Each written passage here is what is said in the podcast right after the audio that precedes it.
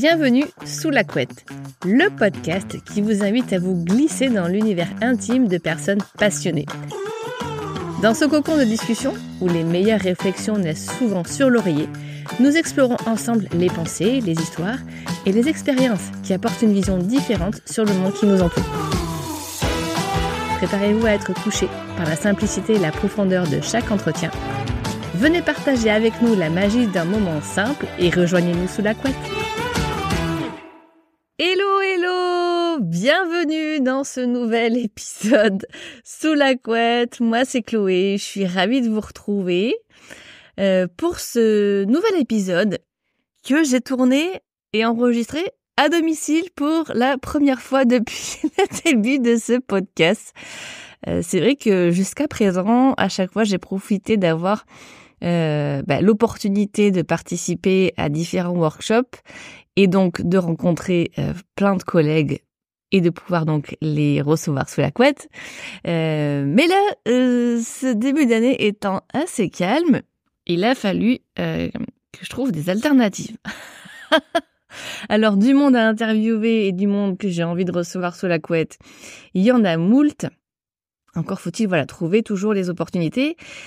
Et comme dans mon concept, eh ben, j'ai pas choisi la facilité puisque j'ai besoin de rencontrer les gens en et en os et qu'on se mette vraiment sous la couette. Euh, vous verrez, j'ai fait une story récemment.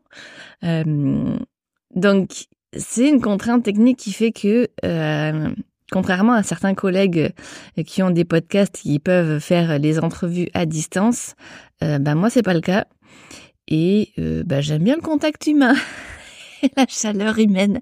C'est pour ça que j'aime bien sous la couette. Donc, pas facile euh, forcément de faire venir les gens, mais, mais, euh, j'ai eu la chance de pouvoir recevoir mon invité du jour, qui lui est photographe, photographe de mariage, une personne que j'avais rencontrée euh, pour la première fois d'un festival du mariage l'année dernière. Euh, j'étais venue à la soirée prestataire et une collègue nous avait présenté et m'avait dit qu'il habitait euh, du côté de Dinan, donc proche de chez moi. Euh, et effectivement, cette personne, c'est Patrick Lombard, d'un petit coin de parapluie. Et on a découvert qu'on habitait à 8 minutes exactement, porte à porte, l'un de l'autre. Donc, c'est assez rigolo.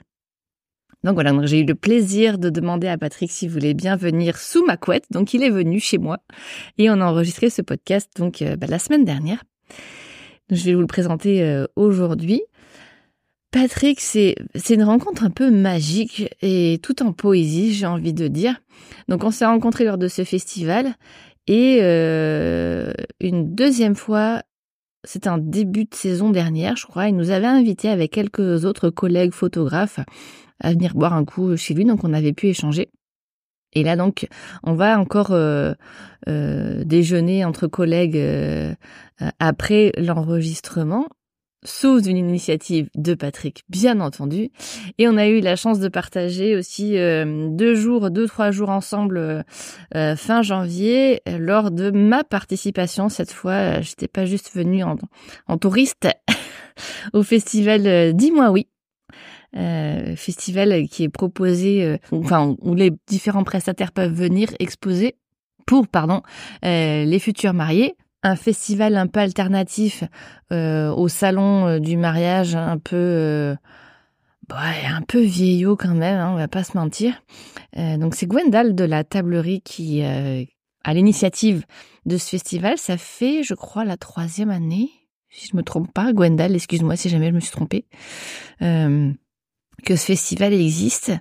Euh, donc c'est hyper cool. Et donc on a passé euh, vraiment un week-end euh, à se marrer à la machine à café qui était chez Patrick. Patrick, mon barista préféré du festival. Hein, voilà. Patrick, c'est ça. C'est quelqu'un qui est vraiment... Je le connais donc très peu. Mais en tout cas, moi je suis quand même sensible à ce que dégagent les gens. Et, et je dirais une première chose, c'est un grand monsieur. Vraiment, pour moi, c'est un grand monsieur. Alors oui, il est grand. ça c'est un fait. Euh, mais je trouve qu'il est d'une simplicité, d'une humilité dans ce qu'il est, avec le parcours qu'il a, euh, les prix qu'il a pu remporter, on va en parler. Euh, c'est quelqu'un qui est vraiment généreux, curieux des autres. Et pour ça, je dis vraiment bravo parce que il sait mettre les gens à l'aise facilement. Il va vers les gens, il est curieux de ça. Et donc, en ça, je trouve que c'est un grand monsieur qui, voilà, qui est tourné vers les autres. Euh, et, je trouve que ça le mérite d'être souligné. Donc euh, vraiment pour ça c'est c'est quelqu'un euh, que j'admire beaucoup d'une grande générosité parce qu'il va vraiment être dans le partage de ce qu'il sait faire. Donc on va pas trop parler de formation à proprement parler dans ce podcast parce que malheureusement bah, pas assez de temps figurez-vous les amis. Le podcast juste Patrick à lui tout seul on a tenu une heure sous la couette et on n'a pas vu le temps passer. À un moment donné, j'ai regardé l'heure, j'ai dit oups, là, il va falloir qu'on accélère un peu parce que ben, on est attendu pour déjeuner. Mais je pense qu'on aurait pu euh, même c'est certain, euh, tenir beaucoup beaucoup plus longtemps euh, parce qu'il y avait encore plein de choses que je voulais lui poser comme question, de savoir euh, certains de ses ressentis, etc.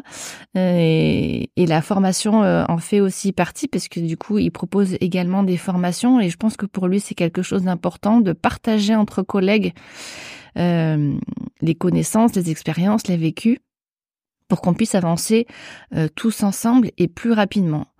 Et c'est en ça, franchement, je vais le dire encore ici, euh, j'ai une gratitude infinie. Je sais pas si ça existe dans beaucoup de professions. J'ai eu une autre vie avant.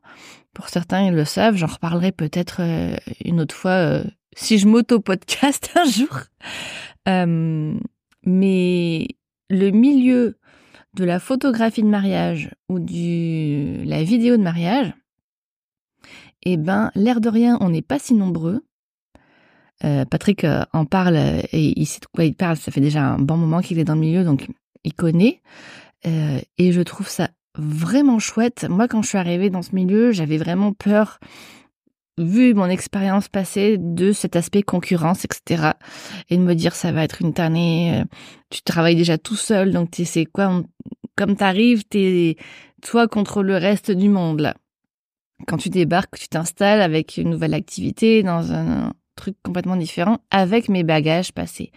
Et ça, ça s'est mais très très très rapidement euh, comme volatilisé euh, parce qu'en tout cas de mon expérience, peut-être que c'est pas le cas de tous ceux qui vont m'écouter, hein, euh, mais je trouve que on a une entraide, une écoute, une solidarité entre prestataires et une bonne intelligence dans le milieu du mariage. Hein. Peut-être que ça peut varier euh, pour les prestataires encore corpo, mais euh, du fait qu'on soit peu nombreux, du fait aussi qu'il faut pas être complètement débile pour se rendre compte que si on est pris sur un mariage, on peut pas se dédoubler, donc autant recommander euh, à un confrère qu'on connaît plutôt que bah, de laisser les mariés en plan. et puis je trouve aussi que ça montre d'un certain professionnalisme que de pouvoir recommander des collègues. Donc voilà, en tout cas, euh, le fait aussi d'avoir fait des formations, euh, je vous encourage, si vous en faites pas, à en faire. Faites des formations. Non seulement vous allez apprendre des trucs et progresser, euh, investir en soi-même, c'est l'une des choses fondamentales que j'ai appris en dev perso, mais qui, qui, moi, vraiment me nourrissent profondément.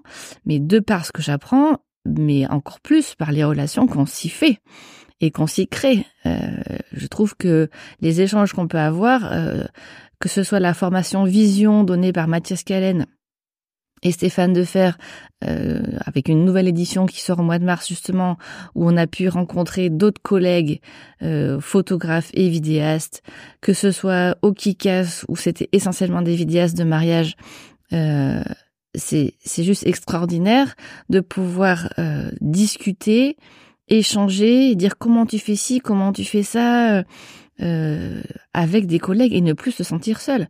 Parce que oui, on est avec vous, euh, futurs mariés, lors de vos événements, mais les trois quarts de notre job, on le passe tout seul devant notre ordi. Donc c'est toujours très plaisant d'avoir des collègues avec qui échanger, pouvoir envoyer un texto, etc., etc. Donc ça, c'est, je trouve que c'est extrêmement puissant et, et ça fait aider Enfin, ça aide vraiment, ça fait aider, le, rien dire. Au niveau du, dev, du business. cette année, j'ai réussi à signer déjà combien? Deux mariages par des recos de collègues. Donc, et des collègues que j'ai rencontrés en formation ou via des collègues de collègues de formation. Enfin, le réseau, quand on commence à le faire, vraiment, j'ai envie de dire, faites des formations. Donc voilà, il va être question de ça et on n'a pas assez approfondi euh, cette de ces parties-là, comme une autre partie qui était un petit peu du domaine de l'ordre familial, euh, parce que vous verrez tout au long du podcast, il le dit par pointe, euh, mais ce que je note, c'est que son épouse, je trouve, a eu une importance clé euh, dans, dans son parcours, dans son cheminement et dans sa progression professionnelle, je trouve. En tout cas, c'est le ressenti que moi j'en ai de l'extérieur. Même s'il, voilà, il note sa présence juste par pointe, par-ci par-là. Euh, c'est son épouse qui, à un moment donné, lui a dit telle phrase. Euh, c'est elle qui a trouvé le nom de son business, etc. Donc, je pense que Magali a une place très importante dans l'évolution professionnelle de Patrick. Euh, en tout cas, c'est mon ressenti et peut-être que c'est quelque chose que j'aurai l'occasion d'approfondir sur un épisode 2. Voilà. Toujours est-il que là, celui-ci est quand même bien dense. On va parler donc de son parcours qui est quand même euh, assez euh, atypique. Hein. Donc, ça pourra rassurer quand même pas mal de gens sur euh, la quête de soi et de qu'est-ce qu'on veut faire de sa vie. On a le droit de se planter, on a le droit d'aller dans différents chemins. Ça ne veut pas dire qu'on réussira jamais. on va parler évidemment concours parce que Patrick, les concours, ça le connaît bien, donc c'est une approche hyper intéressante. Euh, et plein d'autres choses encore sur le mariage. Évidemment, euh, bah, j'ai fait la boulette de comme on était pris par le temps, euh, j'ai raté l'instant promo, donc je le fais maintenant. Donc, pour ceux qui sont intéressés, sachez que Patrick, c'est un petit coin de parapluie. Donc, vous retrouverez Patrick sur son site web. Donc, je le redis, un petit coin de parapluie.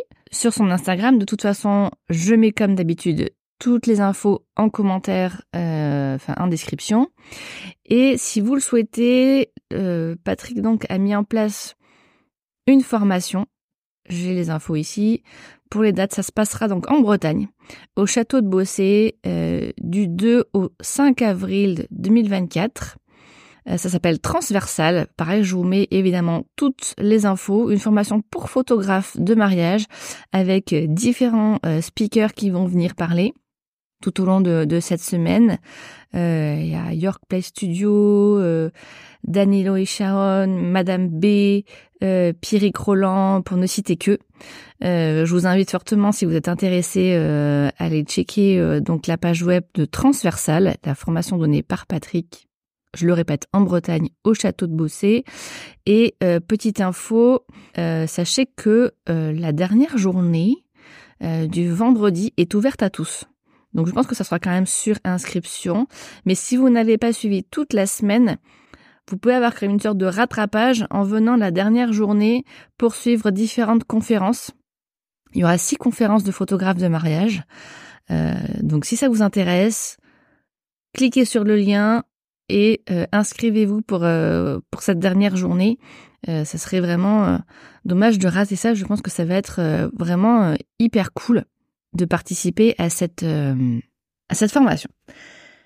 Sur ce, je vous laisse sous la couette écouter les aventures et le parcours de Patrick, un petit coin de parapluie. Et je vous dis à tantôt. Alors, on est bien? T'es prêt? Bah ouais. Ok, eh ben c'est parti. Salut Patrick Eh ben salut Chloé, merci. ça merci va bien? que ouais. Ouais, ouais, c'est, euh, c'est, ça change de... Enfin, de d'habitude, j'en ai pas fait non plus 15 000, mais ouais, c'est bien, c'est bien comme concept. C'est cool. Bah, tu vois, ça change. Alors, c'est sûr que c'est très route, hein, il n'y a pas de super micro, machin, truc. Ouais. Mais euh, moi, en tout cas, ça m'a fait délirer. Et pour l'instant, tous les gens qui sont venus, euh, ils ont trouvé ça marrant. ouais, ouais, mais en fait, je vois bien que ça, la température va monter assez vite. Parce que là, je vois bien. Je vais peut-être me retrouver à, poil à un moment. Hein, je, suis désolé, en tout bien, tout honneur. Non, bah, écoute, Stéphane, la fois dernière, il était en maillot de bain. Hein. Ouais, ah, ben, c'est pas con. Il a, mais euh, attends, là, j'ai mis des, des piquets alors j'ai mis j'ai mis en photo hein, en story vous irez voir. J'ai mis des piquets pour faire genre une tente. Donc il y a quelques aérations et puis s'il faut je je bah, je rouvrirai la fenêtre quoi. Je vais mettre ça en, silencieux. Ok, bon en tout cas c'est hyper gentil à toi d'être euh, d'avoir accepté mon invitation. Ouais, plaisir euh, voisine. Bah oui, t'as fait beaucoup de routes. Ouais, on habite à 8 minutes seulement de. Ouais, c'est avec Chloé. C'est juste le truc incroyable. Ouais. Euh, Quand je suis allée chez toi la première fois, j'étais, c'est- juste n'importe quoi. C'est drôle, ouais. Je pensais pas du tout. Euh, bah écoute, on va, on va jaser ensemble un petit peu et j'aimerais bien que tu me racontes. bah, Jason. jason. Euh, raconte-moi un peu, c'est quoi ton parcours dans la Alors toi, tu es photographe parce qu'effectivement, Ah j'ai ouais, reçu euh, beaucoup de vidéastes. Mais à pas pour Claire la fois dernière pour un enregistrement à une Ah heure oui. du mat où j'ai omis de dire qu'elle était photographe. Pardon Claire. Euh, donc toi, tu es photographe. Ouais, je suis photographe et je suis même photographe spécialisé dans le mariage. Je fais que du mariage. Ok. Enfin, du mariage et après pour les pour mes anciens mariés, je suis amené à faire d'autres choses, mais euh, je ne communique que- sur du mariage. Il n'y a pas de raison qu'on m'appelle pour autre chose que du mariage a priori. Mm. Ok. Et comment tu en es venu à la photo? C'est un long parcours euh, que je vais essayer de résumer euh, parce que je me prédestinais, comme la plupart des, photographes et des vidéastes, comme toi, je pense aussi pas du tout à être euh, dans l'image. Euh, on est quand même une génération beaucoup de reconversion. Euh, moi, je me prédestinais plutôt à être ingénieur. Je suis fils d'ingénieur et donc en bon fils d'ingénieur d'un ingénieur baby boomer qui plus est, la reproduction sociale aurait voulu que je sois ingénieur. Donc je m'étais lancé dans des études scientifiques, classe préparatoire, maths sup, maths spé. Et, j'ai sans doute fait un amalgame entre l'ingénierie et le et le et le comment dire le père que qu'est mon père. Euh, C'était quelqu'un qui était euh, beaucoup au travail et finalement peu présent euh, à la maison.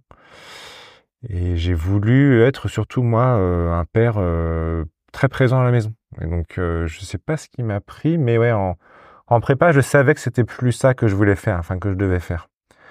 Et couplé aussi avec le fait que j'ai toujours aimé euh, les chiffres, les mathématiques. Sauf qu'après le bac, comme dans la plupart des matières que tu apprends en tes bacs, je, peux faire la- la- la- l'analogie avec l'histoire, par exemple, euh, même la géographie, euh, euh, la philo, je pense c'est pareil. euh, ce que tu apprends en fait avant le bac, les études post-bac sont, sont complètement différentes. Et donc les maths que j'aimais avant le bac, en classe prépa, euh, c'est de la grosse arnaque, il n'y a plus du tout de chiffres en fait. Il n'y a que des lettres, je dis bah, qu'est-ce qui se passe? J'aime pas du tout ça en fait. Donc c'était problématique. Et la difficulté était de l'annoncer à mes parents. Et donc j'ai traîné euh, deux ans euh, pour pour leur annoncer et j'ai pris mon courage à deux mains. J'ai finalement assumé le truc et donc je leur ai dit que je voulais plus euh, plus faire ça en fait. Alors le problème c'est que c'est comme quand les gens se reconvertissent dans la photo ou ailleurs. En fait souvent ça part d'un truc où tu t'es plus bien dans ce que tu fais.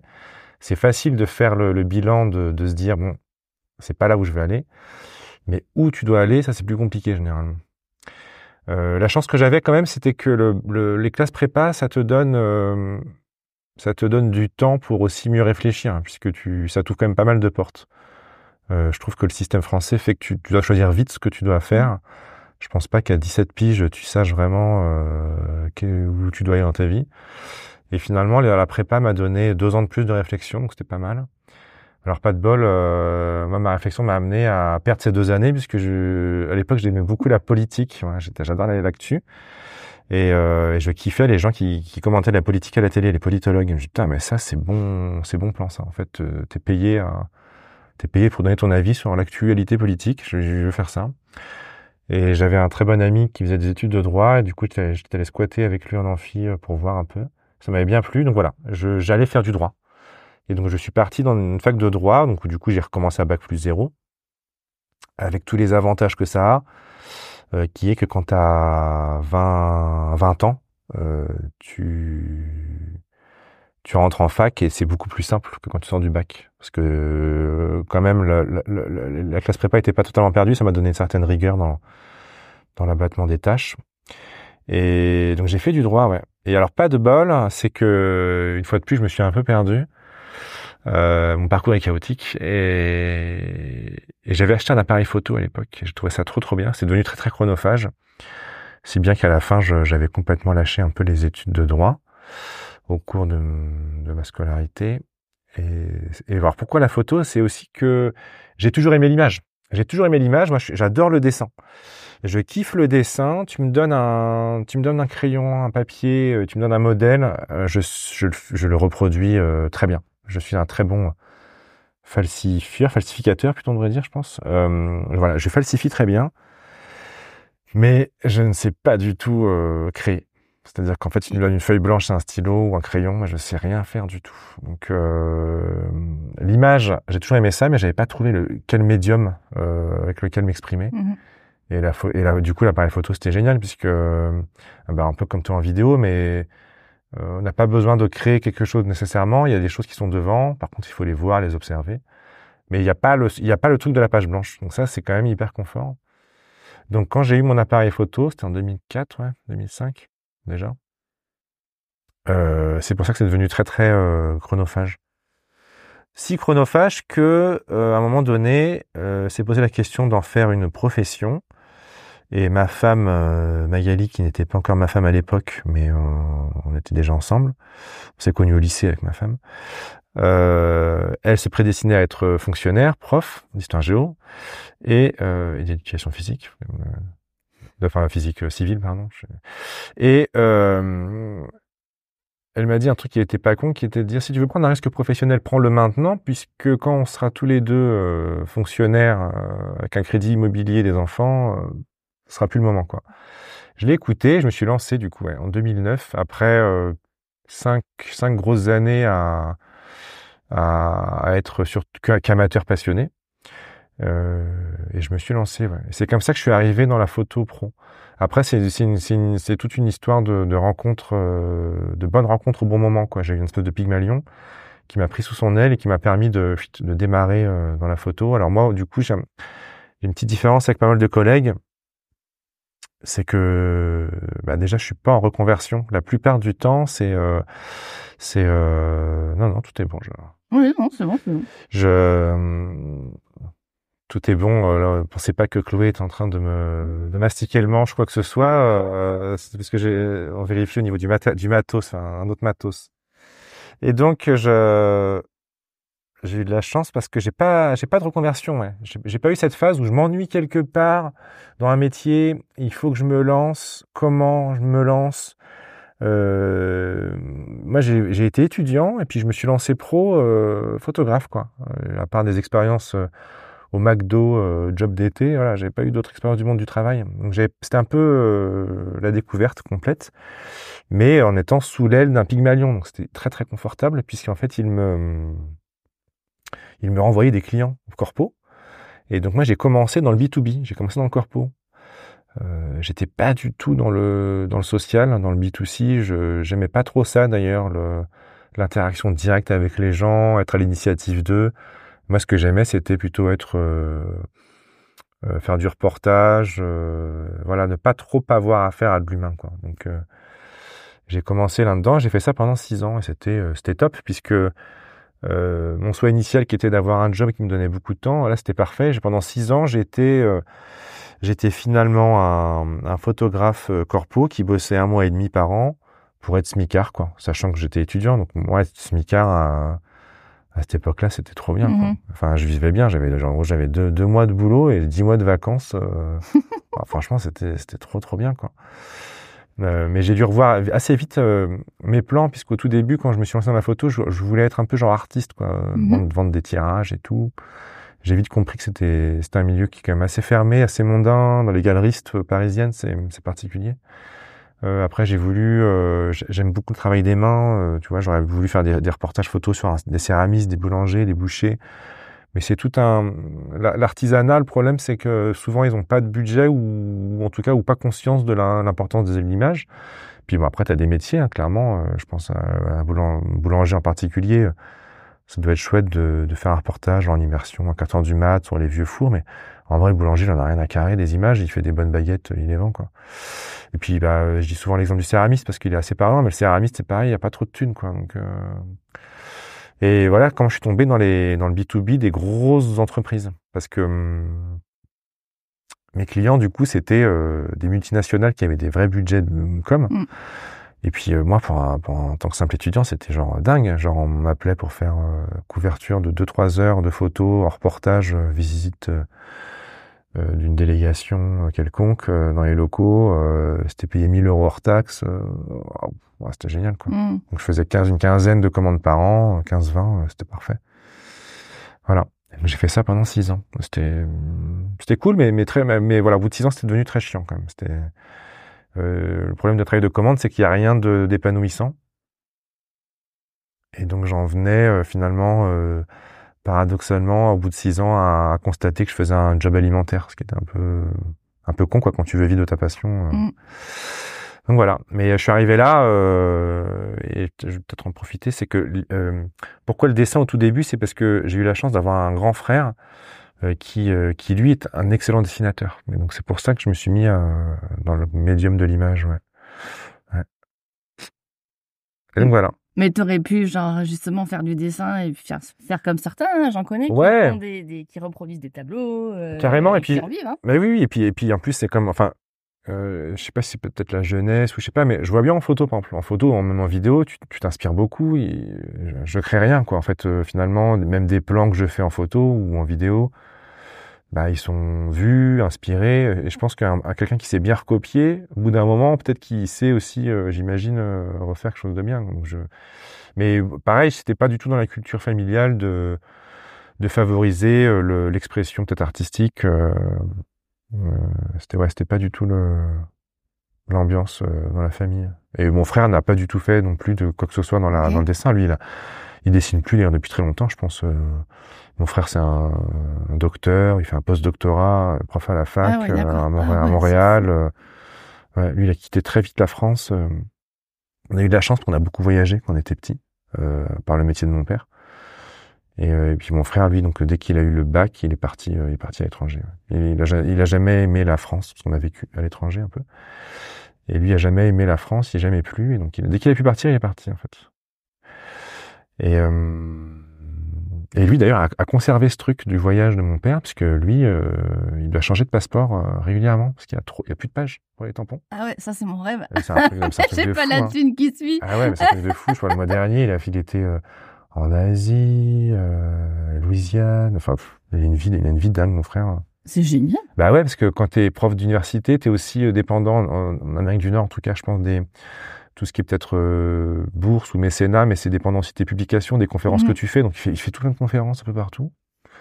Ouais, il a une vie, euh, il a une vie que pas mal aimerait avoir. Ouais. Alors que, que moi pas du tout, je suis à l'inverse. J'aime bien, euh, j'aime bien être chez moi tranquille. euh, Ouais, t'es comme moi, t'aimes bien. Moi, j'aime beaucoup voyager, mais j'aime aussi beaucoup Ah être ouais. chez moi. ouais, J'adore être chez moi.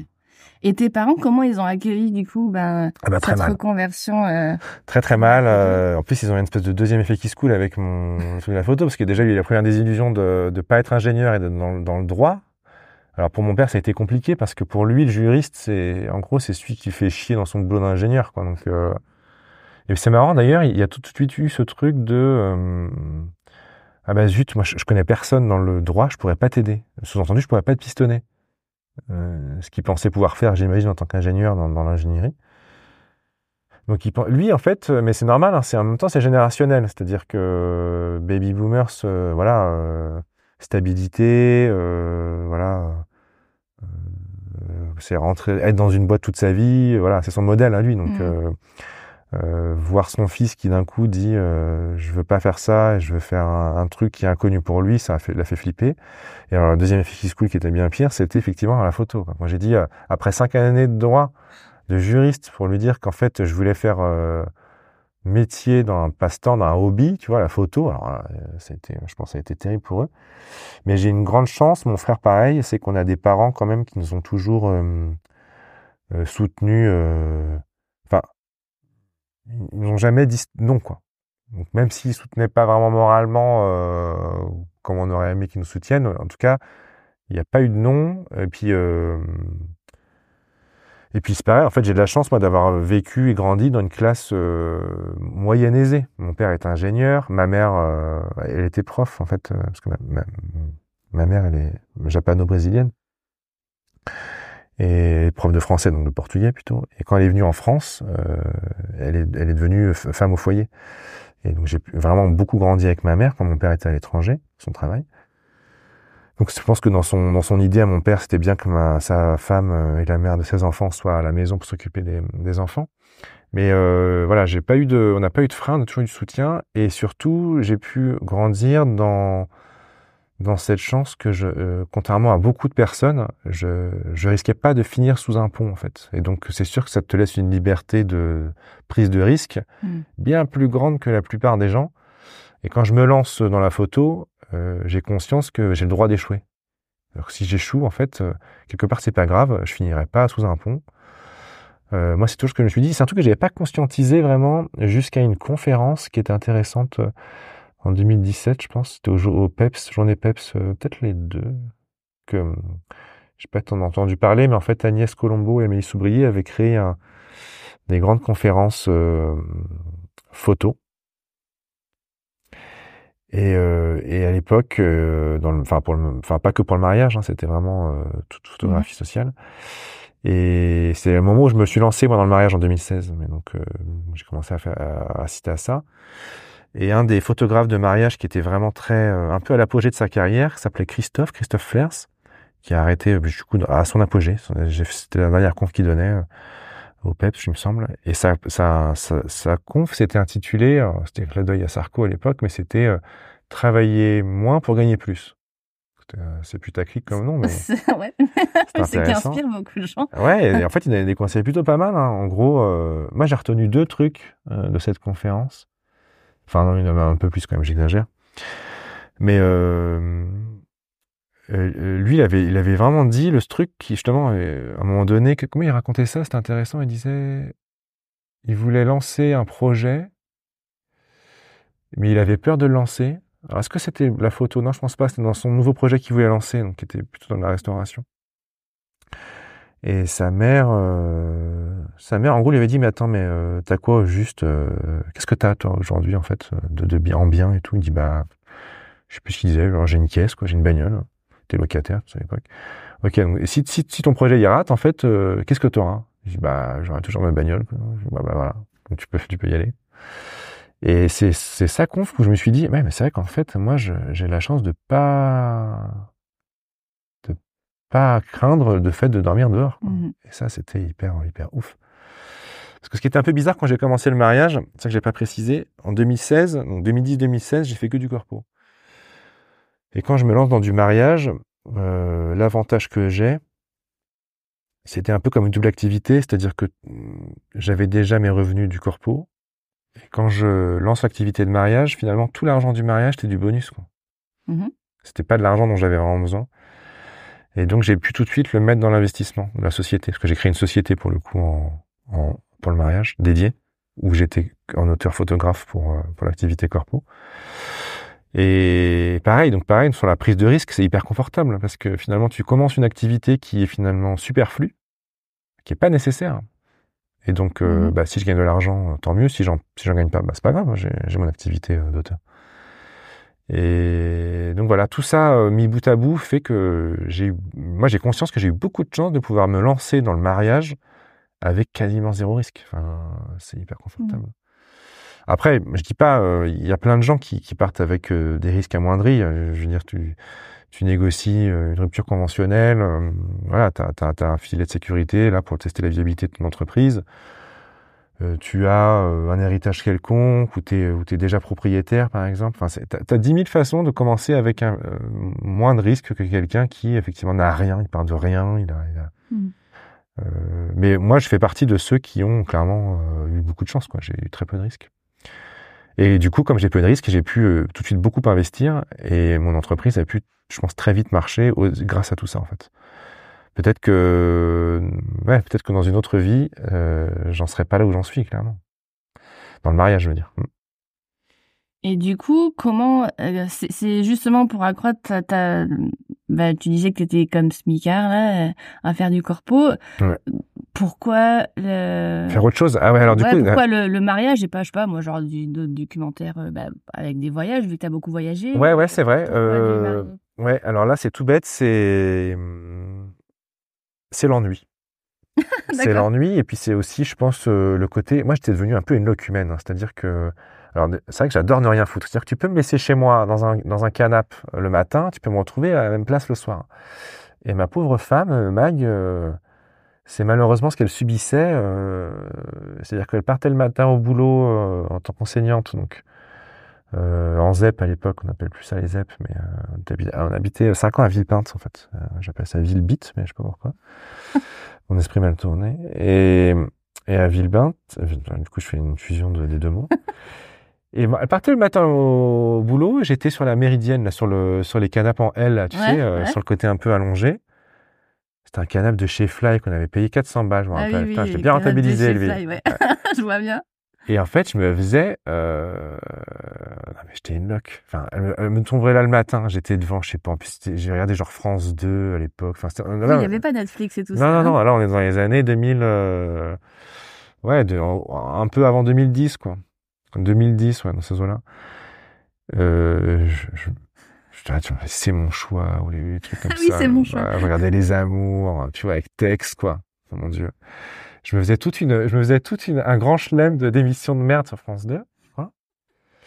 Et, et, le soir, elle rentrait genre à 4h, 5h, et putain, j'étais à la même place, quoi. J'étais à la même place, parfois il y avait le bol euh, du, du des petits déj, j'étais toujours sur la table basse. Et ça, tout ça, et en même temps, je passais mes journées à jouer à un jeu que, auquel je joue toujours quand je vais chier ou parfois dans le lit le soir. Putain, ça fait plus de 10 ans que je joue à ce jeu, c'est un peu inquiétant. Ça s'appelle Clash of Clans, tu vois. Ah oui, je connais. Voilà, donc je suis un, je suis un clasher. Et donc, ouais, je joue à Clash of Clans. Et parfois, je peux passer mes journées à Clash of Clans. Et d'ailleurs, je me rappelle très bien à l'époque, c'est-à-dire que pour empêcher les gens, euh, au, bout de, au bout de 6 heures de connexion, ils étaient obligés de déconnecter au jeu. Et tous les jours, je subissais cette déco de 6 heures. Non, mais j'étais une enfin, franchement. Et j'ai fait ça pendant 6 ans. Bon, bref. En fait, ne rien faire, ça, ça m'allait bien, en vrai. Bah, je, je, pense que ça irait à tout. Moi, ça, ça m'irait bien ah. Moi, je connais, ah oui. Alors moi, je connais plein de potes qui peuvent pas. Enfin, la, la, la plupart de mes amis d'ailleurs comprennent pas mon, ma, ma, vie parce que eux, ils supportent pas de, de, de ne rien faire. Ils, ils deviendraient fous dans, dans, dans, dans, une pièce assis comme ça. Et euh, mais moi, ma capacité à buller est phénoménale, donc j'adore ça. Et alors pourquoi j'ai arrêté ça, c'est que euh, il y a quand même ce bilan de se dire, zut, je, je, je lâche, je lâche un peu mes études, tout ça. Euh, tout l'espoir que mes parents portaient sur moi pour euh, pour faire de la photo, tu vois, de me dire je vais créer. Au final, je crée rien du tout. On me demande de faire des photos de locaux, euh, je le fais. des photos d'un d'une assemblée générale en mettant en valeur les logos, les trucs, les, laisser de l'espace pour les pour mettre du texte, machin. Je crée rien du tout, quoi. En fait, donc du coup, tu dis bah merde, ça fait six ans que je fais de la photo, mais en fait, je crée rien. Est-ce que je pourrais mettre une, fleur là ou, un godemiché en plein milieu de la salle euh, du local que je dois faire? Mais non, je peux pas faire ça. Je trouverais ça drôle, mais je peux pas. Donc je crée rien du tout. Et euh, mais par contre, ce que je te disais, c'est que je savais pas quoi faire. Par contre, je savais pas quoi faire parce que concrètement, dans le dans la photo, en tout cas, je voyais pas trop ce qui pouvait être rémunérateur et plaisant à la fois. Mmh et, le mariage, c'est un hasard, mais comme pour beaucoup, parce qu'il faut quand même rappeler que le mariage, sais pas en vidéo c'est pareil, mais en, photo c'est vraiment le cas. Tu, peux, tu, peux, pourrais faire un sondage, à mon avis, euh, une grande majorité répondrait dans ce sens-là. C'est des gens qui se font chier dans le monde du salariat. Euh, ils, ils, achètent à un moment T de leur vie un appareil photo, parce que c'est la naissance de l'enfant, ou je sais pas quoi. La photo leur plaît, ils se font chier dans le salariat. J'arrête le salariat, qu'est-ce que je peux faire? Ah bah pourquoi pas photo Après tout, il n'y a pas besoin de diplôme. Mmh euh, tu te déclares auto-entreprise. Et puis après, bah zut, alors je suis photographe de, je suis photographe pro. Alors qu'est-ce que je peux faire? Bah, le mariage, le mariage c'est hyper accessible parce que déjà d'une, le, le, en termes de volume de CA, c'est des prestats qui, qui, rapportent quand même de manière assez conséquente. Il n'y a pas besoin de se dire tiens, il faut que je trouve 200 euh, séances famille à faire. Mmh. c'est pas, c'est tomber la, galère si tu commences, je pense. Par contre, euh, se dire, tiens, il faut que je fasse 10 mariages, euh, voilà, pour, pour pas gagner grand chose, c'est carrément accessible. Mmh. Donc voilà, donc c'est c'est comme un peu la plupart des, gens, je dis, bah, le mariage, ça peut, ça peut être euh, simple. Et surtout, ce qui s'était passé, c'est que, comme j'étais photographe quand même dans la famille, pro, euh, c'est un peu obscur comme profession hein, quand tu t'as personne dans, dans l'image. et du coup, j'avais des cousins qui savaient que j'étais photographe, des, des, copains à eux se mariaient, ils n'avaient pas de budget, donc du coup, ah bah attends, j'ai un cousin qui est photographe, tu vois, alors moi j'étais photographe en corpo, donc rien à voir, parce que c'est vraiment deux mondes différents, deux métiers complètement différents, et ils me demandaient, quoi, ils m'ont demandé, et ça m'est arrivé trois fois comme ça, entre 2010 et 2016, et j'avais fait des prestats comme ça, mais du coup pour que dalle, pour 400 euros, Et ça m'avait vachement plu à l'époque en vrai. J'avais beaucoup aimé cette liberté d'action que tu as sur un mariage. Euh, à part deux trois figures de style qu'il faut absolument pas rater, mais euh, globalement sur toute Mhm. la prestation, tu es libre. hein. En, en vidéo, je pense c'est pareil. Et euh, même si en vidéo, je pense que tu as quand même aussi un stress en plus qui est peut-être la captation sonore qui doit être euh, Oui, Ouais. oui, oui. C'est, tu vois, je, je check qu'il y a des piles. C'est vrai Ouais, non, ça me stresse. Moi, je vais que- priver d'autres piles. ça me stresse. Ouais, mais c'est vrai que c'est voilà, il y, a- il y a ce truc-là que nous on n'a pas. Elles sont là. Ah ouais, elles sont là. C'est pour ça que j'ai un backup. C'est pour ça que t'as deux micros. Hein. Vois, Allez. je suis stressée du son, t'as, vraiment Ouais. en direct Ah, live. mais t'es une pro, t'es une pro, c'est ça. Et du coup, euh, je me suis, ça m'avait plu, mais légalement, je pouvais pas le faire. hein. Euh, D'ailleurs, à tout contrôleur du fils qui m'écoute, effectivement, c'est le premier mariage, j'étais au black. Hein. J'ai pris de la fraîche, je suis navré. Qui ne l'a pas fait Voilà. Et donc, euh, ça m'avait plu, mais pas pas au point de me dire hein, qu'est-ce que je pourrais faire comme démarche pour en vivre et tout. Bon. À l'époque, on vivait encore à Paris, en région parisienne, enfin à Villebitte, donc pour ceux Mhm. qui ont suivi. Et on avait déjà prévu, nous, notre, notre projet de vie en Bretagne, parce que ma femme est bretonne. Il y a toujours un breton dans l'histoire, généralement, sauf dans ton cas, c'est quand même étonnant. Mais Et- peut-être qu'il va arriver. Ah hein. bah, je te souhaite, euh, euh, je te souhaite un- optimiste. Et donc, euh, ce qui se passe, c'est que quand Magali tombe enceinte d'Augustine, donc notre deuxième enfant, notre fille, euh, il se trouve que la grossesse fait qu'elle est, euh, elle est bloquée. Enfin, fin de grossesse, c'est l'été. Mhm. Et nous, l'été, généralement, on partait deux mois parce que bah, elle, elle est enseignante. Moi, je, je suis,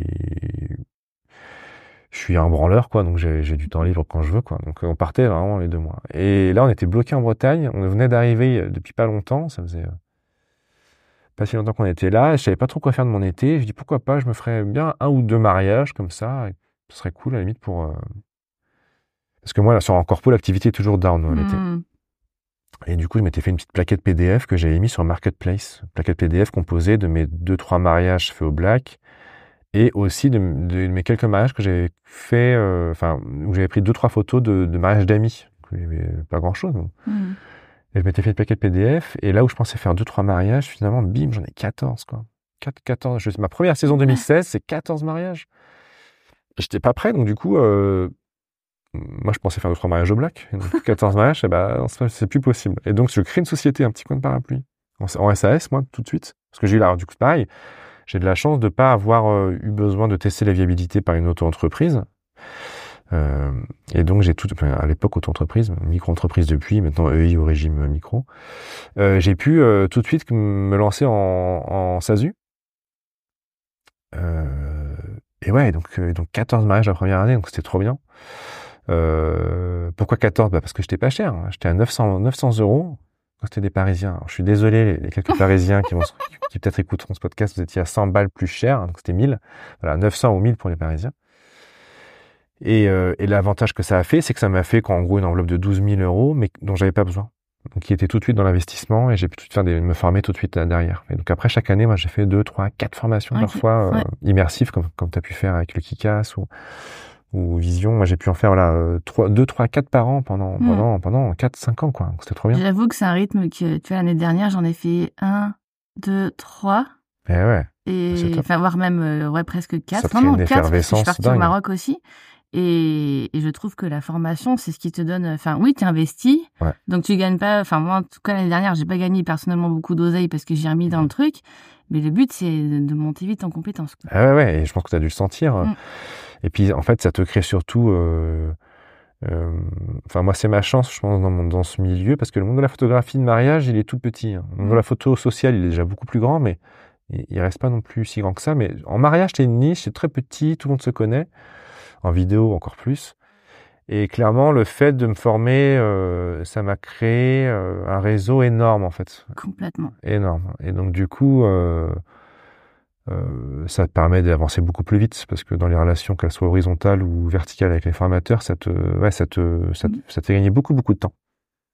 Donc voilà. Donc je- tout- du coup, tout s'est accéléré. En fait, 14 mariages la première année, 18 la deuxième, 30 la troisième. Enfin, ça, ça a vraiment bien décollé. À chaque fois, j'ai pu augmenter mes prix, créer un site. À chaque fois, je rencontrais des collègues. Donc je, je, je piochais des infos à droite à gauche. Comment donc j'ai eu de la chance parce que euh, tout ça couplé au fait que j'avais pas de prise de risque en me lançant, Euh, ça m'a ça m'a complètement convaincu. En fait, dès la première saison à 14 mariages, je suis sorti de là avec un espèce de tourbillon l'été en me disant waouh, c'est ce métier est trop bien en fait. Tu fais ce que tu veux le jour J. Tu rencontres des gens, des, des histoires différentes, de, c'est des aventures humaines, euh, aventures humaines pardon, hyper enrichissantes.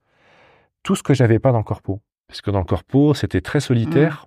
Alors moi je suis quelqu'un très solitaire, mais mais, euh, mais c'était un peu frustrant parfois parce que parfois j'avais le même client depuis six ans, euh, toujours la même dire comme, et en fait à part dire bonjour, ça va, ça va, ouais, ça va les enfants, ouais, ça va. Ouais, Il y a rien, rien de plus quoi. Et ouais, le mariage m'a fait comprendre que déjà j'avais des collègues, ce qui n'était pas du tout le cas en- dans, dans le milieu Mm. du corpo. Euh, j'avais aucune vie sociale, euh, professionnelle. Et donc ça, ça m'a beaucoup plu. Et du coup, j'ai mis vraiment tout l'accent dessus. Dès 2016, je me suis dit, ouais, en fait, ce que je veux faire, c'est ça. C'est clairement ça. Je veux, je veux, je veux plus faire de corpo. J'en garde un peu sous le coude parce que c'est très, très, euh, c'est beaucoup plus rentable. Mhm. Clairement, au taux horaire, euh, Ouais. on est au décuple. Hein. J'ai- J'ai dix fois plus en corpo qu'en mariage par rapport au temps investi. Encore qu'avec l'IA maintenant, euh, ça se discute. Mais, euh, mais ouais, c'est pour ça que je me suis lancé dans le mariage. C'est vraiment ça. euh, C'est le, fait, c'est le- l'espèce de, l'espèce de quai que je me suis pris dans la gueule de, d'épanouissement pro. C'est un truc que je connaissais pas du tout en fait. J'avais pas connu ça avant. En fait, je pouvais m'épanouir aussi dans le pro. Et, et donc voilà. Du coup, t'as abandonné ta méridienne?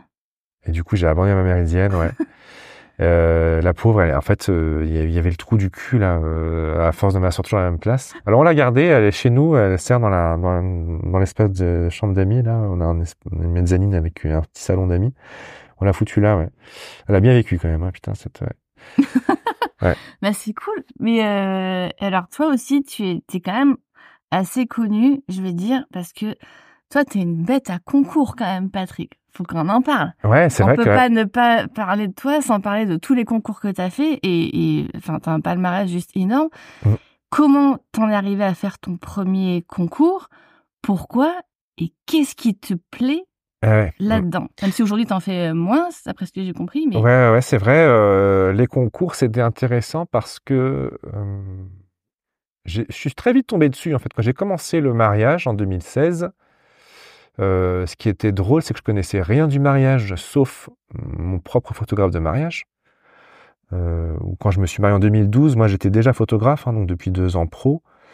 Euh, mais on engageait quelqu'un dont, dont je connaissais pas du tout le métier, clairement. J'étais pas très compétent pour le choisir, je pense. Et euh, enfin, c'est d'ailleurs par rapport à ça que j'ai basé mes premiers prix en 2016 aussi. Hein. Euh, Je crois que ça vous avez coûté dans les 1400 euros, euh, 1005 peut-être, non 1004 plutôt. euh, Et du coup, je- quand j'ai commencé, je me suis dit, bah, je suis très, je suis, je suis photographe, clairement pro, mais je connais rien en mariage, donc je vais commencer à 900 ou 1000, quoi. Ça me semblait logique. Mais alors, quand je me suis lancé en 2016, je connaissais déjà Fearless Photographeur, Mhm. qui est donc un, un, un concours à la base. Enfin, c'est un annuaire comme tous les concours, mais c'est voilà, il est connu pour les concours, pour une, certaine ligne éditoriale aussi assez prononcée. Je connaissais ces images qui, que je trouvais, euh, il y avait des images que je trouvais folles. Je, connaissais ça quand j'ai commencé le mariage, et j'adorais beaucoup euh, certains hum, photographes qui concouraient là-dedans, et j'admirais le travail. Donc je dis, bah, j'aimerais bien, pourquoi pas. euh, me frotter aussi à ça pour savoir où on se place. et, et surtout, ce qui m'a ce qui a motivé tout de suite mon, le truc, parce que j'ai commencé les concours en 2018, 2017 peut-être même, le premier, je sais plus trop. Euh, assez rapidement quand même, dès ma deuxième année finalement de mariage. C'est que moi j'ai toujours voulu, euh, euh, enfin enseigner, c'est pas le bon mot, mais développer de la formation. Voilà faire former ça m'a toujours plu ça m'a c'est une idée qui m'a toujours plu partager les échanges euh, c'est aussi pour ça que je me suis je me forme beaucoup je continue à me former Euh, voilà transmettre partager c'est un truc qui me motive vachement euh, mais dans, dans plein de strates de ma vie euh, euh, tout à l'heure on va déjeuner entre collègues il y a, il y a, il y a des collègues nouveaux qui arrivent je, je suis je suis hyper curieux de savoir euh, euh, les accueillir, qui sait. euh. et puis j'aime bien aussi, tu vois. euh, alors ça c'est plutôt dans mon pourquoi, dans mon why, mais alors, en fait j'aime bien tout ce qui est mécanique, la mécanique, comprendre le, mécanisme des choses, comment les choses fonctionnent, elles s'imbriquent. Ça c'est un truc qui m'a toujours euh, plu. Mais euh, voilà, la formation ça rentre aussi dans ce dans ce truc de la mécanique globale, de fonctionnement euh, global. Et pas mal de choses de ma vie euh, me ramènent à ça. Et du coup, la formation, voilà, j'ai toujours voulu développer la formation. Et comme je suis très pragmatique, je me suis toujours demandé, alors si je veux faire ça un jour, comment je pourrais y arriver mmh Et les concours, ça a tout de suite été un, comment dire, un, un, fort levier à actionner parce que ce que j'ai remarqué quand j'ai fait l'état des lieux des formateurs à l'époque, quand je me suis lancé, euh, il y avait quand même un point qui était assez euh, commun à tous, c'était les concours. Et même si c'est moins vrai de nos jours, ça le reste encore, à moindre, moindre mesure. Même si tu fais moins, euh, as peut-être moins de visibilité que ça t'en offrait dans les années 2010, je pense. Mais euh, voilà, les concours, ça a tout de suite un levier de comment développer la formation. Donc je me suis lancé dans les concours à la base pour ça. Il y a plein de raisons de faire des concours. Hein. J'en parlais, mais effectivement, te frotter à des photographes que tu admires, donc ça, ça fait plutôt appel euh, peut-être à un syndrome de l'imposteur ou un truc comment comment te situer vu que t'as pas fait d'études là-dedans, voilà. Où tu te situes dans. dans... Ouais, mais c'est vachement audacieux parce que quelqu'un comme moi, par exemple, je me dirais, euh, enfin moi il y a quelques années, waouh, c'est sûr que me frotter à, à ces gens-là, je vais me casser les dents, je vais me démoraliser, je vais me dire que justement ça peut peut-être justement accentuer ce syndrome-là. C'est ça. C'est vrai que ça peut avoir un effet euh, inverse. D'ailleurs, c'est pour ça que quand on parle de concours avec certains collègues, il y, a, probablement certains concours à favoriser plutôt que d'autres, ou en tout cas ou à coupler, parce que c'est vrai que si on va tout de suite dans un concours très sélectif, très difficile, bah, ça peut être démoralisant, clairement. Donc c'est aussi euh, trouver... Euh, moi, je, me plais à le dire, hein. en fait les concours, euh, il y a plein de collègues, et les vidéos c'est pareil. Hein. Ah, mes images ou mes, ou mes, vidéos sont pas faites pour des concours, mais c'est faux en fait. Il y a forcément un concours qui est fait, qui est fait pour ta production, que ce soit photo, vidéo. Mmh Par contre, si ça a une telle offre, c'est difficile à, s'y retrouver. Mais moi, je suis persuadé que euh, les concours, c'est comme des blogs de mariage, il y a des lignes éditoriales différentes, et il faut juste euh, trouver le bon, quoi, ou les bons. Donc voilà, moi j'ai développé les concours euh, pour de la formation principalement. aussi parce que j'aimais bien l'idée de pouvoir voir ou me situer par rapport à des collègues que j'admire. Et, j'ai eu la chance effectivement de, de, bien performer tout de suite, beaucoup longtemps sur la durée de manière régulière, ce qui est pas, ça que c'est pas, ce qui est pas évident. Et, et pourquoi? Ben pour une raison simple que j'ai beaucoup euh, investi de temps là-dedans. Euh, et d'argent quelque part aussi, parce qu'en fait ces concours c'est payant. Tous les concours sont payants en fait. C'est un annuaire, tout comme tu payerais pour euh, faire partie d'un annuaire de mariage. Là, tu payes pour faire partie d'un annuaire de mariage qui organise aussi un concours mmh. accessoirement. Donc, l'air de rien, à chaque fois, c'est une centaine d'euros, entre 100 et 150, je veux dire. C'est annuel, généralement, les abonnements. Donc, il faut, euh, voilà, c'est quand même entre 100 et 150 par concours. Moi, il y a des années, j'ai fait, j'ai fait jusqu'à 7 ou c'était 2020 ou 2020, je crois que j'ai participé à 7 ou 8 concours, 9 concours, je crois, différents dans l'année. C'est des budgets j'avais calculé, j'avais dépensé, je crois que c'était 1700 euros. Ok. 1700 euros. Euh, alors j'ai eu beaucoup de chance parce que c'est une année où j'avais joué à des concours avec des cash prizes, donc j'avais j'avais gagné plus que ce que j'avais investi. Donc ça m'avait rapporté plus de 2000, 2000, 2300 euros de mémoire. Mais souvent les concours, ça te coûte plus que ce que ça te rapporte mmh. clairement en termes d'investissement. Euh. Mais ouais, moi j'ai passé beaucoup de temps et d'argent analyser, euh, voilà, essayer de comprendre les lignes éditoriales, tout ça. Donc ça a été très euh, très porteur. Ça m'a, j'ai pu performer effectivement et et, et quand j'ai lancé justement officiellement l'activité de formation en 2020, bah c'est évident que les concours mmh. m'ont aidé parce que les gens me connaissaient pas me connaissaient pas avant. J'étais, en fait, j'étais, j'étais, j'étais inconnu moi hein, avant les concours. Euh, finalement, les gens m'ont connu euh, par le travail des concours, euh, probablement pour mon côté un peu exhibe où j'ai tendance à montrer mon cul assez facilement. Mais euh, voilà, à part ça, il euh, n'y a pas de raison de me connaître. Quoi. Ouais. Ça doit nous donner en, crédibilité justement d'avoir fait tous ces concours. Ouais, clairement. Clairement, c'est ça. C'est que ça m'a donné euh, une légitimité, une crédibilité. Ouais, ouais. Et, c'est pas tant, tu vois, c'est le, c'est peut-être l'erreur que font des, je pense, des collègues qui, qui, vont performer sur des concours, c'est pas tant le fait de performer, euh, d'être euh, le, photographe de l'année sur un concours ou d'être euh, hyper bien ranké une fois. Je pense que ce qui m'a donné ça, c'est le fait d'être dans la durée, chaque année, être présent, de progresser chaque année. En fait, ça, ça te permet de. Ouais, je pense que c'est plus efficace de d'être régulier et d'être présent que de faire une année un super un super ranking et puis pendant deux l'année prochaine ou l'année dernière les deux années qui suivent pas faire grand chose et puis reperformer en dents de scie c'est l'idée c'est d'être visible de manière régulière ouais. ça ça mmh. m'a beaucoup aidé ouais ouais est-ce que tu penses que justement le fait qu'à la base c'était comme parti pour des études d'ingénieur, donc avec ce côté un peu, euh, on va dire euh, scolaire, on va c'est très très schématisé, ça ça peut être aussi quelque chose qui est dans ta nature qui fait que tu as eu ce goût là pour les concours? Ah ouais, c'est sûr. C'est évident. C'est évident que tout ce qui est euh, analyse, euh, c'est en plein là-dedans.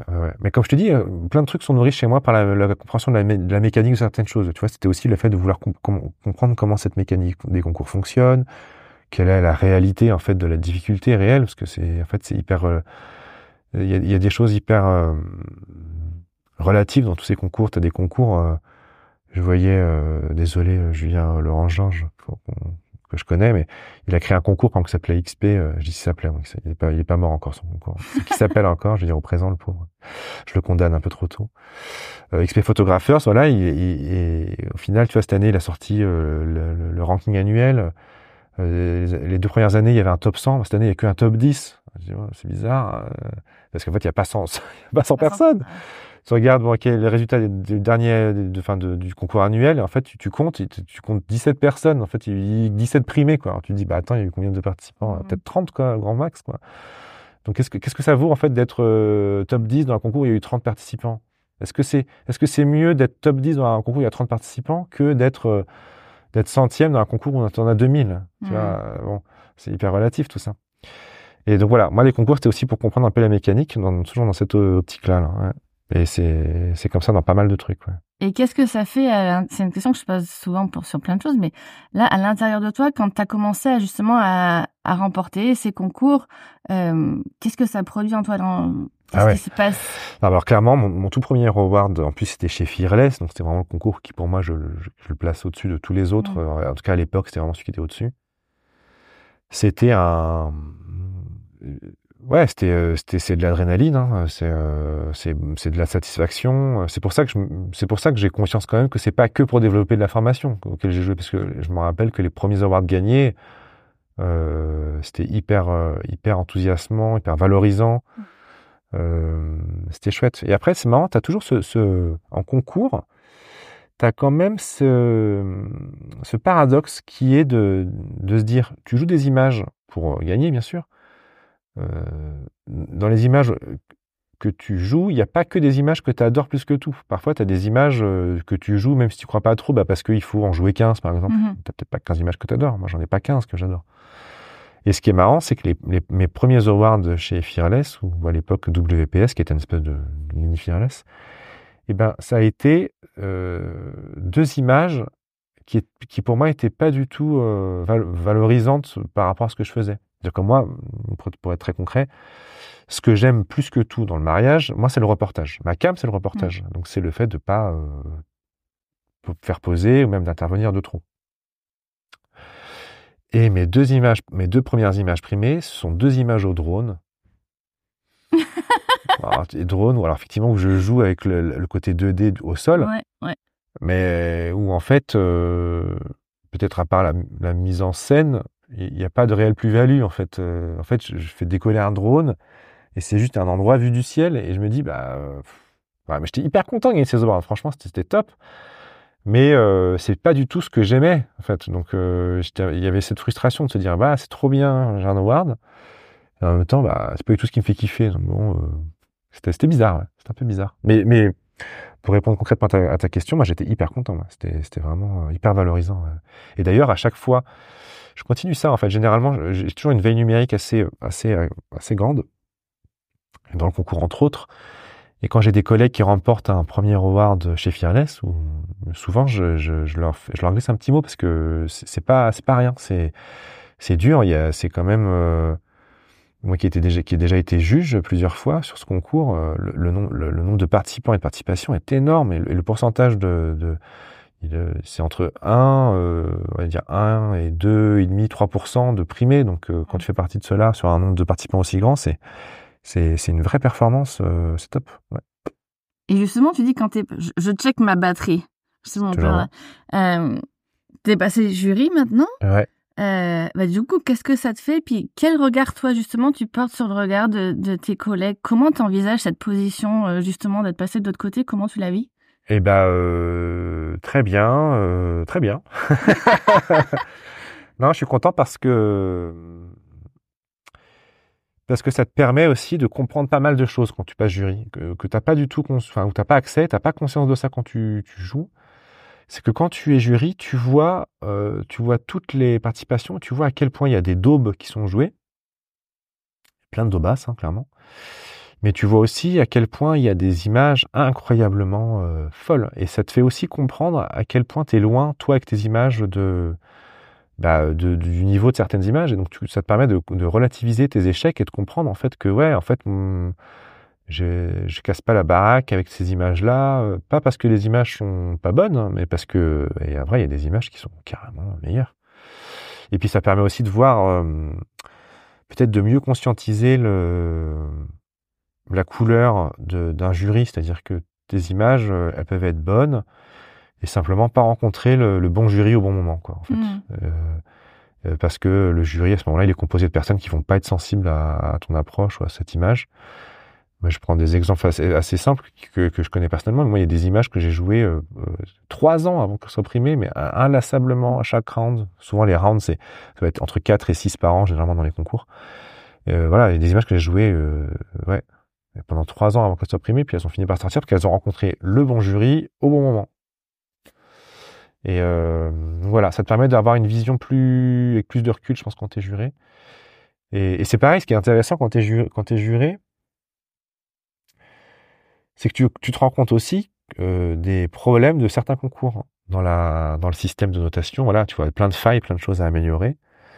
Et un autre pan aussi qui est que tu réalises aussi que dans les jurés, bah, tu as plein de gens qui sont qui sont pas au fait, qui sont pas euh, qui sont pas des mordus de- d'analyse photo et qui sont juste là. euh, on leur a on leur a demandé euh, de, de participer tant que jury, ils le font, mais ils n'ont pas euh, connaissance de, de toutes les collections d'avant et tout. Et donc ils, ils aussi ils notent avec un œil neuf, un œil un œil qui est pas faussé. Typiquement, je prends mon exemple, bah, une image que j'ai vue plein de fois un peu awardée, un peu similaire, je vais avoir du mal à voter pour elle. Mm.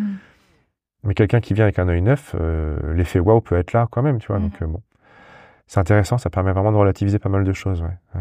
Et je sais que c'est quand j'ai commencé aussi à être juré que j'ai commencé un peu à lever le pied sur euh, sur ma participation au concours parce que justement j'ai vu pas mal de, de choses à redire, ouais. Et du coup à me dire ouais, bah, finalement là, c'est quoi le, le pas le poids mais le la réelle justesse ou justice de, de ça quoi. Donc, j'ai en fait cette année 2000 2023 j'ai arrêté tous les concours sauf un donc Fearless parce que c'est mon premier que j'aime bien. Et sinon euh, enfin et même euh, au début je voulais arrêter pour être complètement transparent en Fearless mais trouve qu'au premier round j'avais joué le premier round avant que je prenne la décision d'arrêter tous les concours. Et parce que le round est arrivé assez tôt dans l'année sur Fearless et, en fait, les résultats du premier round euh, ont été top. Et du coup, je me suis dit, ce serait con d'arrêter avec ces premiers résultats. euh, je vais continuer quand même Fearless. Mais, euh, mais cette année, j'ai pas fait de concours. Et c'est pareil, c'était chouette. C'était plutôt chouette. J'ai gagné plein de temps, en fait. Parce que le- les concours, c'est très chronophage. Mais c'est vrai que c'est pas évident parce qu'on se dit, mais en fait, surtout pour quand on regarde ton travail de reportage où toi t'es vraiment comme à l'affût de ce qui peut se passer. Enfin, tes images sont juste incroyables parce que euh, moi, j'ai vraiment, j'a- j'adore ce que tu fais euh, parce que j'ai l'impression que tes, tes images, pour moi, de ce que je ressens quand je les regarde, elles sont en mouvement. Merci. Euh, c'est vraiment pas. euh, Il y a des photographes où on voit qu'il y avait une action, mais j'ai l'impression que moi, quand je regarde tes photos, je vois, j'arrive à m'imaginer vraiment ce qui se passe avant et après. C'est Mhm. comme un. Donc, je trouve que c'est quand même pas forcément évident. Et du coup, je me dis, mais comment. Enfin, c'est hyper difficile de juger euh, ou de dire ça, c'est une bonne photo sur quelque chose qui n'est pas posé, tu vois. Ouais, Sur des vrai. photos posées, je suppose qu'il y a plein de critères à respecter, etc. Mais sur des photos de reportage, je me dis waouh, c'est quand même, ça reste quand même, pour, dans ma vision, assez subjectif en fait. Comme tu Ouais. dis, tu as, participé plusieurs fois et euh, à des, des choses où il t'a fallu trois fois pour que ça soit que ça matche parce que Hum, hum, hum. il a fallu que ça rencontre les bons jurys quoi. Ouais, c'est vrai, c'est vrai. Mais d'ailleurs, c'est pour ça que tu as, des, concours qui sont, tu as vraiment plusieurs concours. Hein. Tu as des concours qui sont vraiment, qui vont privilégier le moment, le moment pur. Du coup, euh, il y, a eu, eu un, moment incroyable. Euh, ça peut être, euh, ouais, un hug larmoyant, un une pièce montée qui se casse la gueule. Tu as eu le moment et, le photographe a, été là, au bon moment, mais il n'a pas eu le temps ou il n'a pas pris le souci de composer, de faire attention à certaines règles. Puis la post-prod est, est, très légère. Et bah, tu as des concours qui vont favoriser ça. Tu en as d'autres d'autres concours qui sont aussi portés sur le reportage qui vont pas le favoriser parce que euh, ça aurait été insuffisant en termes de, cadrage, de composition. Donc euh, ça, revient exactement à ce que je disais tout à l'heure, c'est que tu as, des concours pour tout en fait. Et euh, pour en revenir, je check un peu le timing quand même. Oui, on va faire abréger. ah ouais? Ouais, mais c'est on, arrive à l'heure du déj là. mais mais quand tu es en mariage, comment tu vis toi ta, ta journée euh, au niveau de la photo? Parce que je sais que par exemple, quand Claire disait, elle photographie à l'oreille. Et ça m'a fait rire, mmh. euh, parce qu'elle était vraiment à l'affût de tout ce qui peut se passer, parce que c'est là qu'on a effectivement les meilleurs clichés. Euh, toi, il y a des clichés de toi, franchement, je pourrais les encadrer chez moi, parce que franchement, je trouve qu'elles sont incroyables, même si je connais pas les personnes. Je te dis pas ça parce que tu es là, je te dis vraiment ça parce que c'est très très sincère. Puis les gens qui me connaissent, ils savent que je dis ça vraiment. Mais comment toi tu tu le vis à l'intérieur de toi quand tu es dans les mariages? Comment tu fais pour avoir justement arrivé à choper cette spontanéité? Ou, ou toi comment tu te sens euh? bah, Écoute, moi je pense que on se connaît très peu, Chloé. On s'est vu pas tant de fois que ça. Bah, écoute, on s'est vu, tu sais quoi? La première fois, c'était au festival l'année dernière où j'étais juste venue. Exact. Ah oui, euh, c'est vrai. C'est Laetitia qui nous a présenté. Et après chez toi. Et puis là, il y a 15 jours. Voilà. Donc, en on fait, pas vu euh, beaucoup. Non. Mais en fait, euh, je... Ah, je viens d'entendre un tic de langage. En fait, je le dis souvent. En fait, ah, j'ai cru un tic. Non, non, non, un tic de langage, un tic de langage que j'ai. Je crains que j'ai dû le dire plusieurs fois. Mais bon, pas. Euh, même sans se connaître, je suis assez persuadé qu'on a une approche assez similaire en, en Presta, à mon avis. Hum, le peu de fois où on a échangé, je vois bien qu'il y a un truc qui est la mécanique, comprend comment les gens fonctionnent et tout. Mais euh, je vois bien qu'on a un point commun euh, je sais pas comment je pourrais le définir. Je pense que euh, moi, je suis un bringueur. Et je pense que tu es une bringueuse. non Mais tu vois, par exemple, moi, par exemple, je suis pas festif. C'est-à-dire que euh, tu me mets dans une, dans une boîte de nuit, je, je, peux aimer l'ambiance, mais je vais pas danser. par contre, je vais teaser, je vais discuter, je vais rigoler. moi, j'aime la bringue. C'est-à-dire que j'aime, j'aime bien, voilà, J'aime bien mon, verre de rhum, euh, me coucher tard quand il y a les occasions, les soirées, alors, les workshops immersifs. Alors, laisse tomber, je suis toujours le dernier couché, le premier levé. Oui, bon, bah, alors, au Kika, voilà. on a dormi trois heures, tu faisais partie de la gang qui passe la soirée dans ah bah, et qui dort pas. Voilà. Et donc, tu vois, moi, moi, j'aime ça et je suis persuadé que les gens qui sont comme, euh, comme nous, euh, quand tu les mets dans un univers de, de, de fête, de, de, de rassemblement familial, euh, d'un événement important d'une vie, comme typiquement le mariage, mais en fait, on pourrait faire la, je pense qu'on aurait le même travail en, communion ou en baptême ou en, anniversaire. Ce serait pareil, je pense. Je changerait pas grand chose. Et eh ben, euh, des gens comme ça que tu mets dans des, dans environnements comme ça, euh, et pour autant, tu vois, je suis quelqu'un de très solitaire, mmh. et, toi aussi. Et eh ben, euh, pour c'est des, on est des profils où, où, où l'intégration est simple, elle est fluide en fait, elle est hyper fluide, et euh, et Claire, que je connais aussi un petit peu, euh, tu vois, enfin, c'est intéressant qu'elle ait dit qu'elle travaille à l'oreille, parce que c'est un peu ça en fait. C'est que c'est, bon, je pourrais pas dire que je travaille que à l'oreille, mais euh, visuellement et à l'oreille, comme on est, on est en immersion, on est dans, dans l'action, on n'est pas loin. Du coup, on est très réactif puisqu'on est, on est déjà dedans en fait. Et donc, c'est beaucoup plus simple pour des gens comme nous que pour des gens qui vont avoir une approche effectivement plus euh, d'affûté, de, de gaieté, euh, un peu un peu invisible euh, derrière avec un téléobjectif. Alors, alors j'ai peut-être pas précisé, mais moi je travaille moi je travaille qu'avec deux focales en mariage, j'ai un 24 mm et un 35. J'ai pas plus long 35. Mmh et justement parce que ce qui me plaît, c'est d'être vraiment euh, immergé. Donc voilà. Donc, enfin, par rapport à ta question, moi je travaille euh, ouais, à l'oreille, mais au visuel, mais surtout en fait à la proximité, quoi. C'est parce qu'on est, euh, euh, et je pense que t'es pareil, on est, ouais, on est, des invités, quoi. On est, on est là. J'aime pas trop, en fait. c'est un truc que j'aime pas du tout. il va croire que je que je lui en veux, Sébastien Roignant, mais euh, c'est pas le seul, mais ils sont, peu à, le dire, mais euh, ils communiquent sur le fait qu'ils ils, se disent les amis des mariés. Voilà. Chez Seb, c'est un truc qui met en avant. Je suis l'ami des mariés. Je, mange à leur table. Euh, moi, je suis à leur table de mariés. Moi, c'est un truc que je partage pas du tout comme vision. dire que moi, je suis pas du tout l'ami des mariés. Euh, et, je serais, ça m'est déjà arrivé hein, d'être à la table des mariés, mais finalement, je n'étais pas très à l'aise. Je pense, je, je, pense pas que ce soit ma place. Euh, de prestataire d'être à, la table des mariés. Par contre, ce que je, ce que je, ce dont j'ai conscience, c'est que le jour du mariage ou, en escapade, parce que je, fais, des escapades, je fais des, séances qui peuvent être très longues avec mes mariés, c'est un peu moins le cas sur des séances classiques d'une heure à deux heures, qu'on appelle engagement souvent, mais sur des escapades et le jour du mariage, j'ai conscience qu'en fait, qu'on vit euh, les, profils un peu comme les nôtres, en tout cas, qu'on vit une connexion très forte et intense avec les mariés, mais vraiment euh, hyper forte. C'est-à-dire qu'on peut, être dans une intimité euh, folle, même à partager des choses très intimes, même à avoir des, des, pleurs, à être, à être la personne qui va pouvoir rassurer. Donc voilà, j'ai conscience qu'on peut vivre des moments, des highlights, des pics hyper forts, que même des, parfois des amis ne, ne, ne, ne, ne pourront peut-être même pas connaître, ça se trouve, tu vois. Donc, euh, mais, mais pour autant, je sais bien quelle est ma place. Je suis à aucun moment je suis leur ami.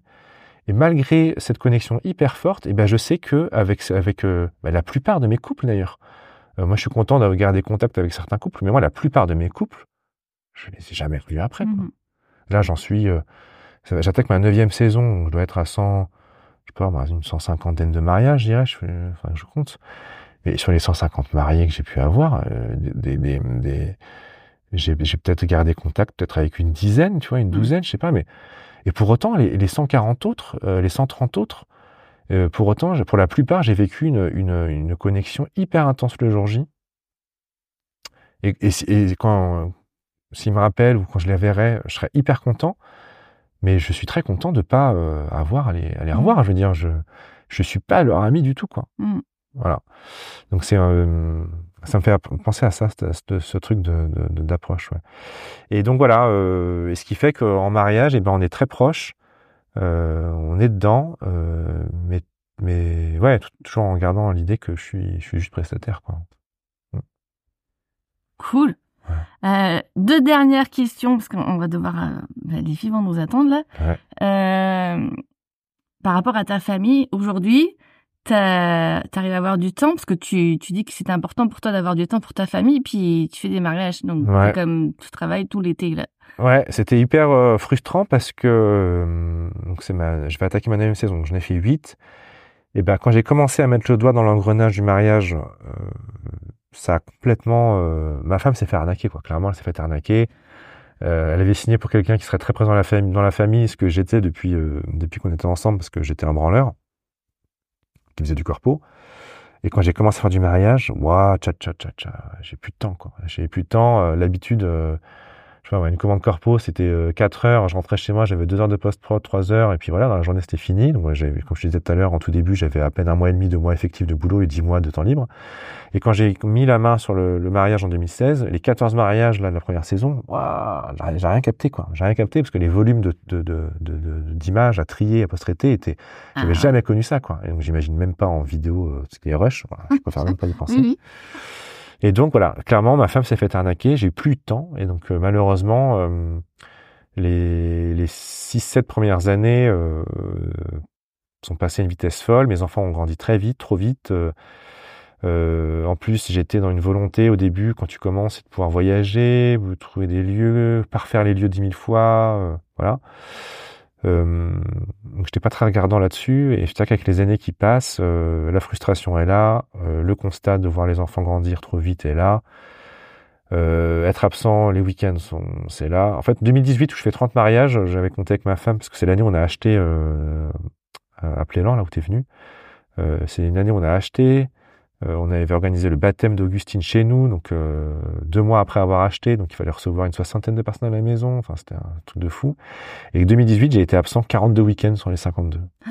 Et donc Mag m'a dit, écoute, t'es, Coco, t'es gentil, mais euh, tu refais plus ça, hein, fini. Ouais. Et c'était abusé en fait. Et donc, euh, donc ouais, donc c'était très frustrant. Et donc j'ai pas, pas là-dessus, j'avais complètement échoué. Et en même temps, j'avais conscience que euh, la, euh, réussir, enfin rendre viable une entreprise, là le mariage, ça passait nécessairement par deux, trois années de sacrifice dans ma tête. Deux, trois années sont, sont été multipliées par deux ou trois. C'est là où l'arnaque était là pour ma femme. Mais voilà, je sais que pour, pour rendre vraiment viable et faire décoller l'entreprise, c'est important de, de se dire, OK, pendant deux, trois ans, bah, OK, je fais une croix euh, sur pas mal de choses perso, mais, euh, mais pour, pour la suite, quoi. Et l'équilibre, voilà, vie pro, vie perso, je ne l'ai trouvé que depuis un an et demi, finalement. Mais, mais je suis hyper content. Que depuis un an et demi.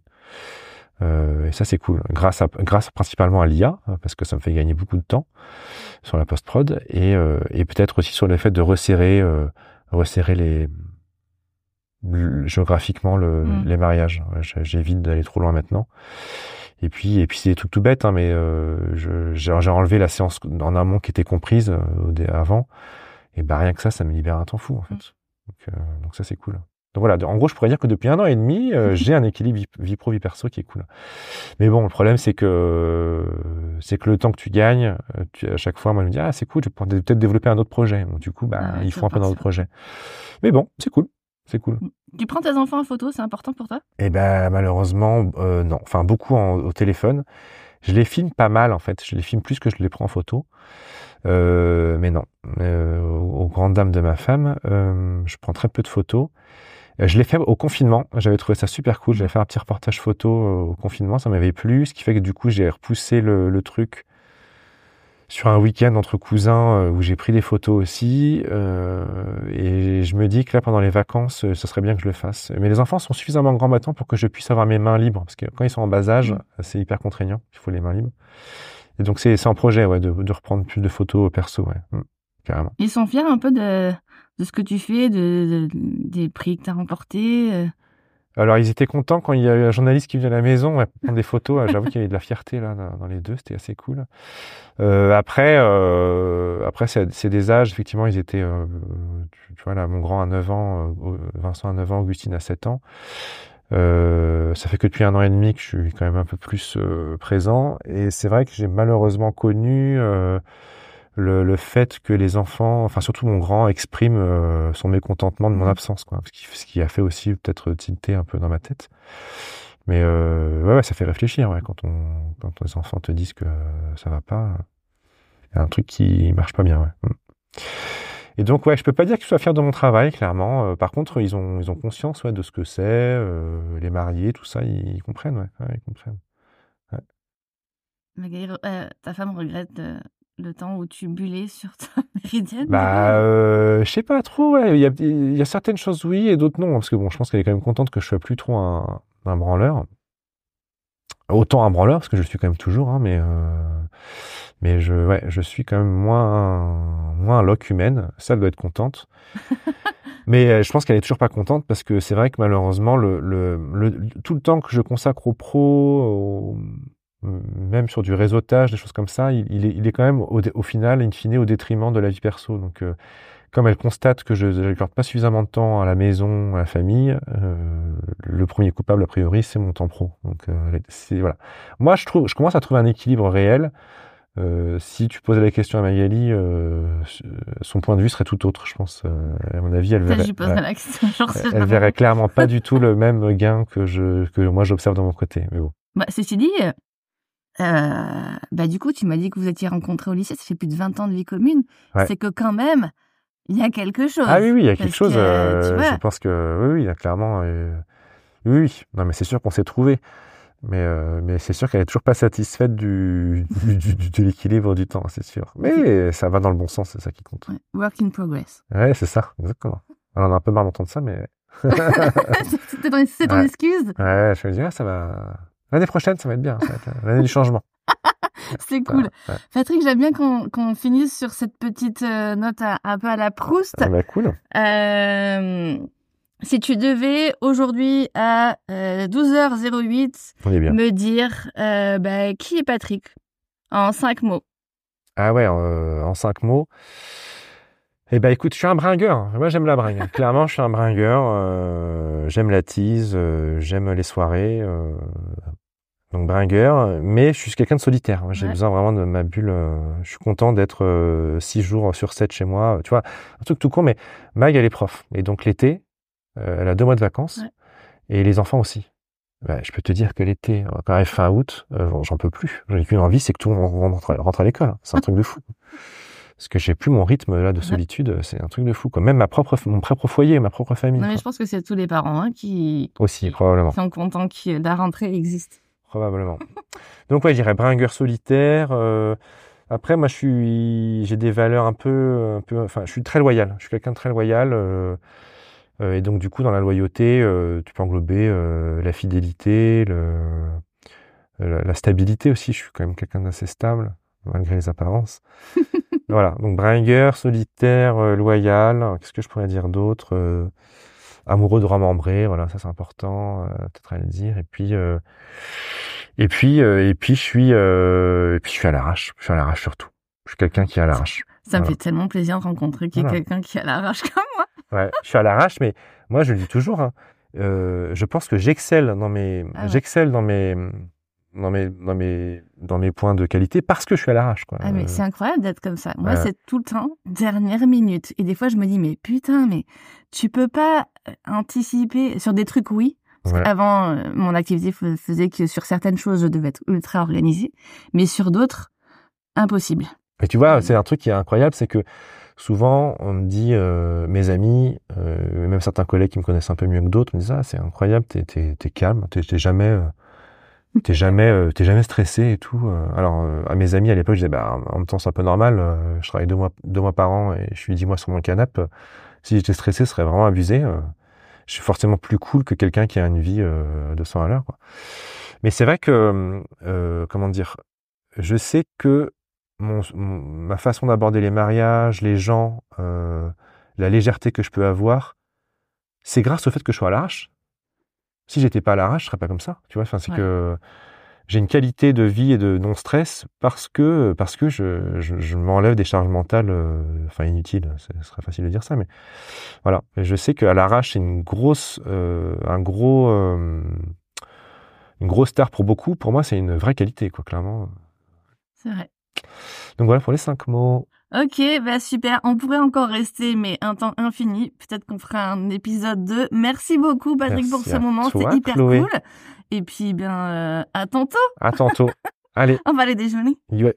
Eh, ça a tenu mon système, hein Bah bien, nickel. Ouais, franchement, pensez. Voilà, j'espère que ce dernier épisode vous a plu. N'hésitez pas à le liker et à le partager autour de vous. Et moi, je vous dis ben, à dans 15 jours. Salut